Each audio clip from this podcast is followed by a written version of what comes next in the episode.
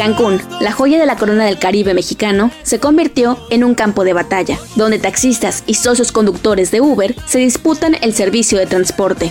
Decir una cosa y te lo voy a. Llévatelos. Si te vuelvo a ver mi, sitio, yo soy el que te voy a romper tu madre.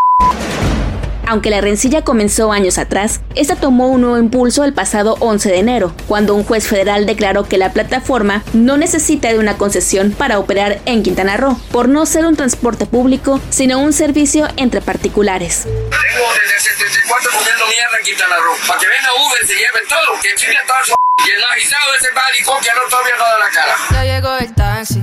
En los últimos días, las agresiones se incrementaron. Solo este fin de semana se dieron más de siete hechos en los cuales también se vieron afectados turistas nacionales y extranjeros. Llegaron ellos, le rayaron el carro, le empezó a matar los cristales el taxista, le empezaron a pegar, pues ya me bajé con su esposo. Y a la hora que yo me estaba dirigiendo a ellos, agarra, me avienta y me está el celular.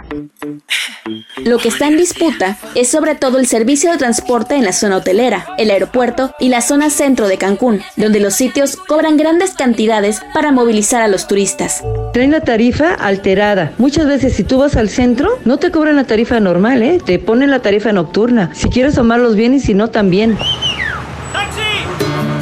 Águeda Esperilla, socia y portavoz de los conductores de Uber, argumenta que el fallo del juez los ampara trabajar. Asimismo, indica que hay más de 500 denuncias por agresiones en la Fiscalía General del Estado, todas ellas sin atender.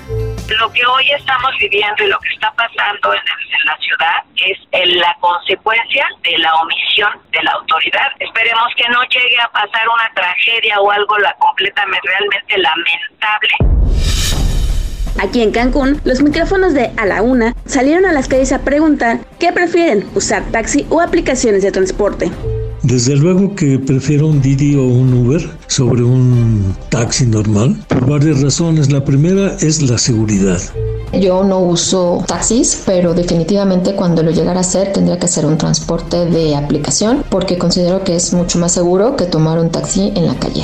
La verdad es que estoy aprendiendo a usar el servicio y hoy prefiero a estos transportes que a los taxistas. Aquí son abusivos, son una mafia. Te cobran lo que quieren, son majaderos. Todo comienza en este taxi. La inactividad de las autoridades es un punto común entre taxistas y Ubers, pues el líder del Frente Único de los Trabajadores del Volante, Eleazar Sagrero Ordóñez, opinó que hace falta que el gobierno del Estado, el Congreso y el Instituto de Movilidad hagan cumplir las leyes vigentes.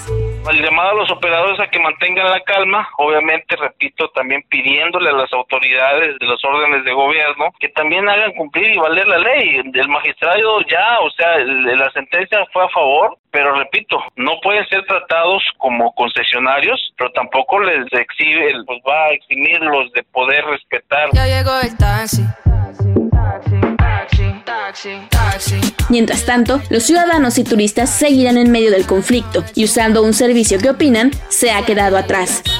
Desde Quintana Roo, para A la Una con Salvador García Soto, Fernanda Duque.